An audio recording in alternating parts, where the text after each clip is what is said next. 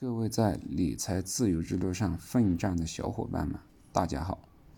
我的理财节目《理财自由之路》就正式开播了，感谢大家的关注与聆听。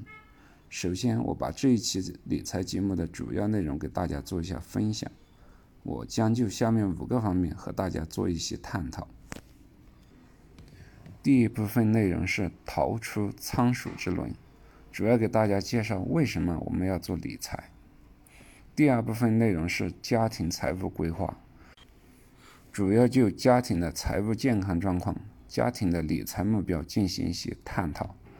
第三部分内容是个人投资诊断，会对每个人目前所处的财务阶段、个人投资风格进行诊断。